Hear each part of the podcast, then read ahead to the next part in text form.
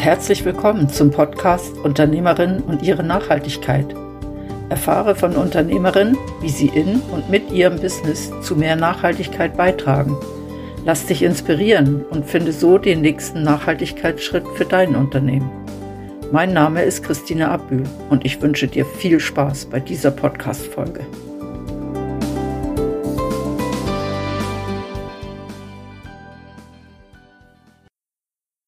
In dieser Podcast-Folge geht es um Wildkräuterpflegeprodukte aus Griechenland. Und da ich ein Glückskind bin, konnte ich die Herstellerin in Bern treffen.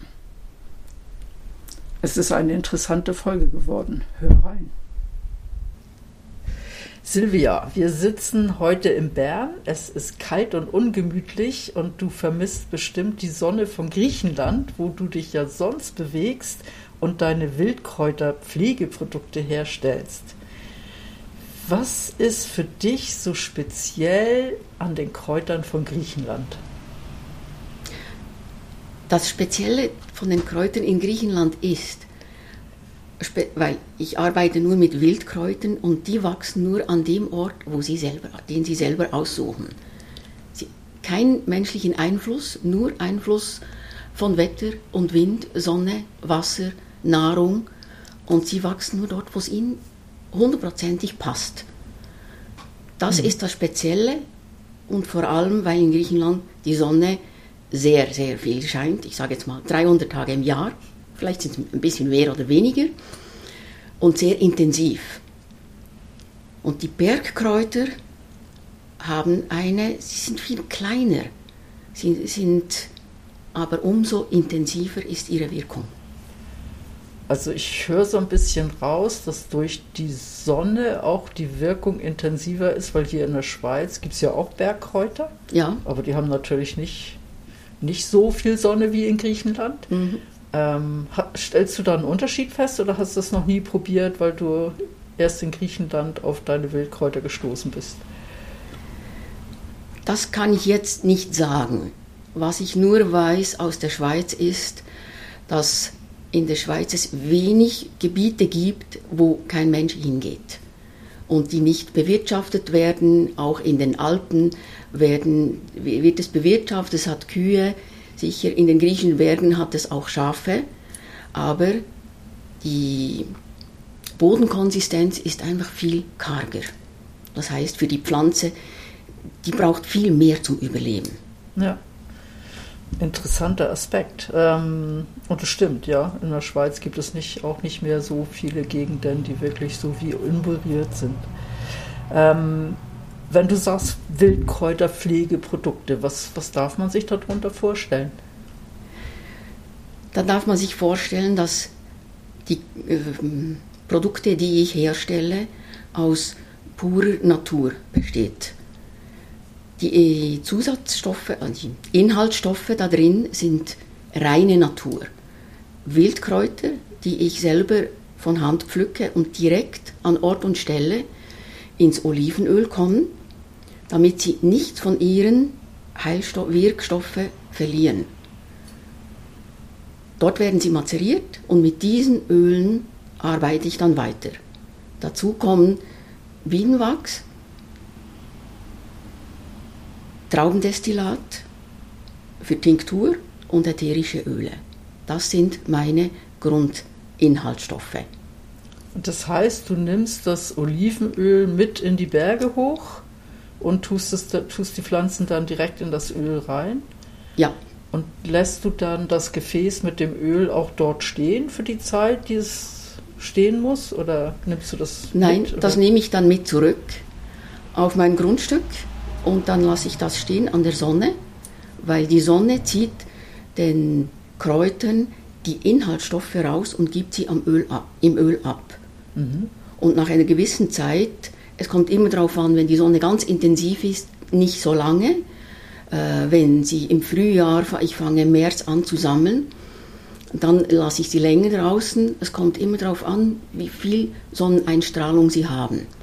Wichtig ist eben auch, dass es nicht nur die Sonne ist, so, sondern eben auch, es kann auch mal regnen, es kann auch mal kühl werden. Diese ganzen Unterschiede, Temperaturunterschiede das spielt eben auch eine Rolle. Das heißt, wenn ich ein Pflegeprodukt von dir habe, dann ist das nicht jedes Jahr gleich, obwohl es gleich, das gleiche Wildkraut ist, aber durch die Natureinflüsse, sage ich mal, ist auch ein minimaler Unterschied ja. da. Ja. Be bemerkt man den als normale Verbraucherin oder Nein. nicht so? Nein. Ich habe bis jetzt keinen Unterschied gemerkt. Man könnte das nur merken, wenn man das analysiert, weil es ja auch so ist, jedes Jahr kaufe ich wieder neues Olivenöl. Hm. Und da ist auch nicht jedes Jahr das gleiche. Ja, das stimmt natürlich. Und diese ähm, Zusätze, die du einkaufst, also das Olivenöl machst du nicht selber, sondern das kaufst du ein und das Traubendestillat, ähm, wo beziehst du das? Das Traubendestillat beziehe ich aus demselben Ort, weil ich in einem äh, Gebiet wohne, wo der beste griechische Rotwein hergestellt ist. Ich mache jetzt da keine Werbung. Und da gibt es eben sehr viele Winzer und auch Bio- und Demeter-Winzer. Und bei einem bestimmten kaufe ich, wenn er dann seinen Grappa herstellt, von dem zweiten Brand, die ersten zwei Liter, die sind 70 Prozent. Und mit denen mache ich Tinkturen. Und deshalb kann ich sagen, auch die Tinktur ist Natur. Ja. Und das Olivenöl holst du auch aus der Gegend oder? Das Olivenöl hole ich aus Kalamata, weil ich dort bei einem Olivenbauern gearbeitet habe, der auch eine Olivenpresse hat. Ich kenne ihn persönlich, ich habe bei ihm gearbeitet, er hat die ganzen Zertifikationen für seine Olivenhaine und das Öl ist biologisch, kalt gepresst. Also du weißt, wie das gepresst wird Ja. und Ja. kannst das dann auch garantieren, dass das wirklich kalt gepresst ist Ja. und nicht irgendwie zusammengemixt ist. Nein. Und ich bekomme es nur, nur von seinen Oliven, kein Mix von anderen. Ja. Und was für Produkte stellst du dann genau her von all diesen Sachen? Ich stelle hauptsächlich therapeutische Salben her und therapeutische Öle. Zusätzlich dann noch Körperöle zum Massieren wie eine Bodylotion und einen kleinen Teil Kosmetik. Also mehr so Produkte, die nicht unbedingt so in den Wellnessbereich gehören, sondern mehr in dem Bereich, dass sie dem Körper was Gutes tun. Ja, es geht mehr in, in die Gesundheit und zwar, dass man sich selbst auf natürliche Weise heilen kann. Ja. Und bist du da auf irgendein Gebiet spezialisiert? Also es gibt ja ganz viele Gebiete. Es gibt welche, die beschäftigen sich so mit Rheumaerkrankungen und andere wieder mit Wundheilung oder so. Und hast du da ein spezielles Gebiet oder? Nein, es ist eigentlich breit gefächert, weil ich angefangen habe vor 25 Jahren, als ich nach Griechenland ausgezogen bin und selber Sachen, Probleme hatte, mit zum Beispiel einer Arthrose in den Knien. Und dann habe ich viel gelesen, alles autodidaktisch selber erarbeitet, erfragt, herausgefunden, immer im richtigen Moment die richtigen Bücher in die Hand bekommen und so dann für mich hergestellt und dann Freunden gegeben, Familie. So habe ich eine größere Palette hergestellt, die ich selber auch brauche und die so für den, sag jetzt mal, täglichen Gebrauch, weil jeder hat irgendein ein Problem. Ja. Das heißt, du hast dich auch so langsam rangetastet an all diese Mittel und hast aus dem, sage ich mal, bis vom Eigenbedarf dann irgendwann hast du angefangen, ein Business aufzubauen. Ja, angefangen hat es eigentlich noch nicht allzu lange her, vielleicht vor acht, neun Jahren, als meine Tochter in einem Bioladen angefangen hat zu arbeiten und ihre Chefin gesagt hat, ich könnte doch mal Produkte bringen und gucken, ob Kunden da sind. Und dann kam einmal eine Kundin und hat gesagt, meine Tochter hat Ekzeme und die war schon bei Ärzten und Heilpraktiken und nichts hilft. Und dann habe ich eine Salbe kreiert und sie war total begeistert. Ist das etwas, was auch zu deinem Angebot gehört, dass du spezielle Salben für spezielle, sage ich mal, Probleme, will ich nicht sagen, Beeinträchtigungen oder, oder ähm, Krankheitsfälle oder wie auch immer man das nennen soll, kreierst? dass du die für eine Person speziell zusammenstellst? Also ich habe das auch schon gemacht. Es ist so, dass wenn Kunden kommen, weil jeder ist, ist anders, jeder Körper reagiert anders. Jemand ist allergisch auf eine bestimmte Pflanze, dann verträgt er dies nicht. Dann habe ich auch eine zwei, drei Salben gemacht, weil es gibt Johanniskraut, da sind Leute allergisch. Es gibt Kamille, da sind Personen äh, allergisch. Und da habe ich eine, eine, ein Lipgloss und habe eine Herpessalbe, die ich auch für Leute für Allergien gemacht habe, wo eben keine Kamille drin ist. Das mache ich auch. Speziell, ich probiere darauf einzugehen, wenn es möglich ist, mache ich das. Ich spreche mich aber immer mit meinem äh, Bekannten, der Naturheilpraktiker ist, hier in Bern ab, um erstmal sein Feedback zu holen, weil ich ja keine weder Naturheilpraktikerin bin, noch Ärztin, noch Pharmazeutin. Also ich höre so ein bisschen raus, für spezielle Fälle machst du schon, aber es ist nicht dein Standardangebot, dass du Richtig. persönliche ja. Salben oder so etwas herstellst. Ja.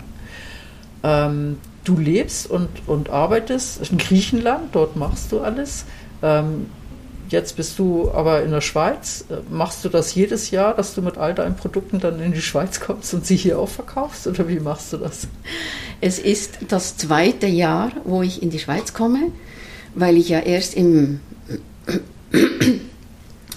im 2020, einen Monat vor dem ersten Lockdown, meine offizielle Verkaufsbewilligung bekommen habe. Und da war natürlich zwei Jahre fast nichts los, außer online ein bisschen. Und letztes Jahr habe ich entschieden, auf Märkte zu gehen, habe ich informiert, wo sind Weihnachtsmärkte, äh, weil meine Tochter mir gesagt hat, ich kann in dem Laden, wo ich arbeite, deine Produkte promoten, aber ich bin nicht die, die es herstellt. Die Leute möchten, möchten gerne wissen, wer ist diese Person? Ich muss mich zeigen und Fragen beantworten, wie stelle ich das her, wie mache ich das genau, das kann sie nicht, das muss ich machen. Und so habe ich festgestellt, Weihnachtsmärkte, da kommen viele, viele Menschen und Leute, die interessiert sind, die kommen auf mich zu und stellen Fragen. Und so kann ich dann mein Wissen an meine Kunden weitergeben. Das heißt, du baust so auch ähm, einen Kundenstamm mit der Zeit auf. Ja. ja. Du verkaufst, nehme ich an, deine Produkte aber auch in Griechenland, oder? Ich verkaufe sie auch in Griechenland. Es ist aber sehr, sehr schwierig, dort Fuß zu fassen, weil ich bin Ausländerin. Ich mache etwas, was etliche Griechen auch machen, selber Pflanzen sammeln und herstellen. Ich mache es aber nochmal auf eine spezielle Art. Für mich sind, ist es ist sehr wichtig, nicht nur ein, ein Produkt herzustellen, sondern es mit viel Liebe, mit Nachsicht, mit Nachhaltigkeit, mit dem ganzheitlichen Wissen, wie stelle ich das her? Was ist das Wesentliche? Und nicht einfach, ich will jetzt etwas herstellen, um Geld zu verdienen. Mir geht es darum, etwas Gutes für den Menschen herzustellen, was eben auch langfristig wirkt. Also es schwingt so ein bisschen mit, man muss auch in der richtigen Energie sein in dem Moment, wo man das macht, weil die Energie überträgt sich ja auch auf Produkte. Ähm, ist vielleicht wissenschaftlich nicht nachweisbar, ich weiß das gar nicht, aber viele Menschen wissen das sehr wohl. Ähm, du hast jetzt das wichtige Wort Nachhaltigkeit angesprochen. Mhm. Ähm, Pflegeprodukte sind ja immer verpackt, kann man ja nicht lose kaufen in dem Sinne und wenn sie von Griechenland in die Schweiz kommen, schon gar nicht. Ähm, wie kommst du zu deinen Verpackungen? Worauf achtest du dann? Ich achte sehr genau darauf, dass es einmal, es, die Salben dürfen kein Licht haben, müssen in dunklen Gläsern sein, außer jetzt das Körperöl, das muss ein bisschen schön aussehen. Dort habe ich auch eine Pflanze reingetan, damit es länger haltbar ist. Das macht etwas aus. Deshalb habe ich mich für Glas entschieden. Es ist so, ich habe viel nachgeforscht und bin immer noch auf der Suche nach einer ideellen Verpackung, die dann aber auch hält. Ich habe mal für meine Deo-Salben ausprobiert, sie in Graspapier Deosticks reinzutun, aber mit der Erwärmung, hauptsächlich in Griechenland, weil ich sehr viel Öl benutze und nicht einfach anderes Material noch reintue, was dann viel kompakter ist. Ich müsste sonst viel mehr Bienenwachs reintun, aber es ist nicht mehr das gleiche nachher auf der Haut. Es geht weniger schnell rein. Deshalb ich bin ich immer noch einfach bei Glas geblieben. Diese Deo, diese Deo-Packungen aus Graspapier haben dann einfach das Öl aufgesaugt. Und du kannst das nicht in der Handtasche lassen. Das, das geht nicht. Ja, das da bin ich immer noch auf der Suche. Es ist noch nicht hundertprozentig, aber trotzdem sage ich, ich bin noch auf der Suche. Das heißt, wenn irgendeine Zuhörerin oder irgendein Zuhörer eine tolle Idee für die richtige Verpackung hat, darf er sich gerne an dich wenden. Sehr gerne, ja, sehr bin gerne. ich sehr offen. Ja. Ähm, Thema Nachhaltigkeit. Ich nehme an, du tust kein Zusatzmittel rein, um das Ganze nachhaltig zu machen, was nicht natürlich ist, oder? Wo, wodurch sind die Produkte nachhaltig? Also haltbar? Die Produkte sind haltbar einmal durch die Tinkturen. Die Tinktur mache ich aus verschiedenen Pflanzen und ein Zusatz kommt einfach rein, einmal zur Haltbarkeit und zum anderen den Wirkstoff ein bisschen zu verstärken. Und das zweite sind ätherische Öle. Nur mit diesen beiden, sonst kommt gar nichts rein. Also der Zusatz ist die Tinktur und dann ja. ist das der Alkohol, der Das ist der Alkohol und ja. die ätherischen Öle. Ja. Und die ätherischen Öle machst du aber nicht selber? Nein. Wo bekommst du die her? Alles, was möglich ist, kaufe ich in Griechenland. Die machen auch sehr viele ätherische Öle. Oder eben von einem Vertrieb in Griechenland, der es aus anderen Ländern hat. Ja, ja klar, ist nicht alle Pflanzen für ätherische Öle wachsen ja. auch dort. Ja. Ja. Und achtest du bei diesen ätherischen Ölen auch auf irgendwelche Nachhaltigkeitsaspekte, so wie Bio und oder sagst du nein, ist einfach ein ätherisches Doch, es müssen 100% Bio sein. Ja. Das ist klar. Und es müssen echte ätherische es müssen Öle echte sein. Keine, ja. Ist ja auch etwas, was Keine Duftstoffe, das ist nein. Tabu. Und die ätherischen Öle, tust du die wegen der Haltbarkeit dann dazu oder auch wegen dem Geruch? In erster Linie wegen der Haltbarkeit und ein bisschen intensiver zu machen. Meine Produkte riechen überhaupt nicht stark, weil ich sehr, sehr zurückhaltend bin, weil ich jedes Mal, wenn ich schon nur einen Tropfen benutze, mir bewusst ist, wie viele Blüten oder Pflanzenteile braucht es für einen Tropfen. Ja, es braucht extrem viel, gell? Ich habe das mal, ich wollte mal ein Zitronenmelissenöl kaufen, weil ich irgendwo ein Rezept gesehen hatte und habe dann nachher verstanden, warum ist das so wahnsinnig teuer. Das mhm. braucht sehr, sehr viel. Ja. Ja. Ähm, diese Glasverpackung, wenn du deine Sachen verschickst, ich nehme an, man kann die online bestellen bei dir, ja. dann kannst du die ja nicht so kannst ja nicht sagen, ich tue jetzt das Adress, die Adressetikette da drauf, sondern braucht ja noch etwas rundherum. Hast du da schon Möglichkeiten gefunden, wo du sagst, das ist eine nachhaltige Versandmöglichkeit? Oder bist du da auch noch am Suchen, dass du sagst, ja, um das Glas zu schützen, muss ich momentan noch irgendwie komische Dinge benutzen oder so? Ja, da bin, da suche ich auch noch etwas Besseres, was die ganze Verpackung, ich, hab, ich probiere es zu machen in, in Karton, aber eben nicht ein Karton rundherum, sondern nur so wie eine Banderole. Da bin ich noch nicht so weit, weil mir da auch das Finanzielle fehlt. Jetzt muss ich erstmal in Marketing investieren. Ja. Und wesentlich ist, dass auf der Verpackung etwas mehr draufsteht auf nur, als nur auf dem Produkt, weil auf dem Produkt darf ich zum Beispiel nicht draufschreiben, das ist eine Antischmerzsalbe. Das ist verboten. Ich darf nur draufschreiben, das ist eine Kräutersalbe mit dem der Pflanze drin. Weil es ist ja kein Medikament. Ah, okay. ja. Deshalb brauchte ich, bräuchte ich eine Verpackung, wo der Kunde sofort sieht, für was ist es für was kann man es anwenden. Aber so wenig wie möglich, was nachher auch wieder äh, entsorgt werden muss. Ja. Man muss da ein bisschen so einen Spagat machen genau. und den richtigen ja. Weg finden. Ja. Ich habe neulich ein Interview gemacht mit einer Unternehmerin, die gesagt hat, sie hat noch gar nicht für alle Schritte die wirklich gute, nachhaltige Lösung gefunden. Sie ist auch noch nicht so lange dabei bei ihrem Business. Und ähm, ich habe sie dann gefragt, wie, wie gehst du da vor? Und da sagt sie immer, wenn mir was auffällt, schreibe ich das auf einen Zettel. Und, und wenn dann mein Material zu Ende geht, dann mache ich mich auf die Suche nach einer besseren Alternative, äh, bestelle wieder eine kleine Menge, probiere das aus und taste mich so langsam ran. Machst, machst du das auch so in ja. der Art, dieses langsame Ja, Rantasten? das mache ich auch so. Ja. Mache ich auch so. Ich finde das einen fantastischen Weg, um, um wirklich so seine eigene seine eigenen Nachhaltigkeitsziele zu erreichen, ja. die man sich so steckt. Ja. Ähm, was ist so dein, dein Traum, wenn du sagst, ja, ich habe jetzt, ich habe so vor der C-Zeit angefangen, ähm, ich, ich, möchte, ich möchte das Ganze noch ein bisschen ausbauen.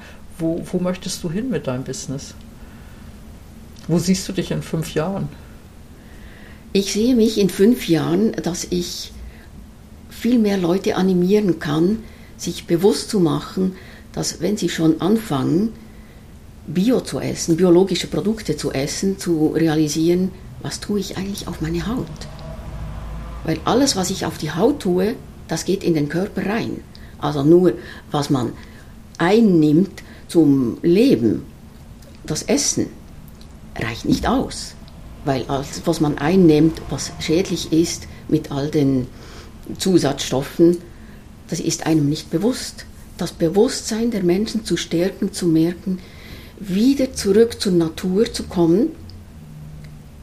Es kann nicht jeder einfach in, die Natur gehen oder das Gleiche machen wie ich, zu animieren. Jeder kann einen Teil für sich sich weiterentwickeln und zu merken, wir brauchen die Natur.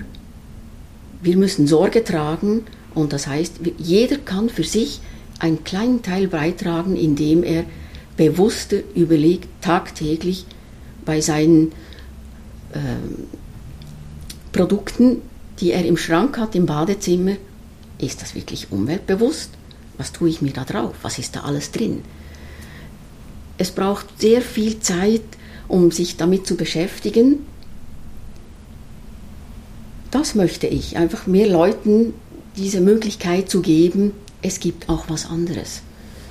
Das finde ich einen wunderbaren Abschluss und sehr, sehr wichtig. Vielen herzlichen Dank, Silvia. Ich danke dir, Christine. An dieser Folge hat mir gut gefallen, dass Silvia aufgezeigt hat, dass unsere Haut ein sehr großes Organ ist und dass sich viele Menschen gar keine Gedanken darum machen, was sie da drauf schmieren. Wie machst du das? Danke, dass du diese Podcast-Folge von Urpunkt gehört hast.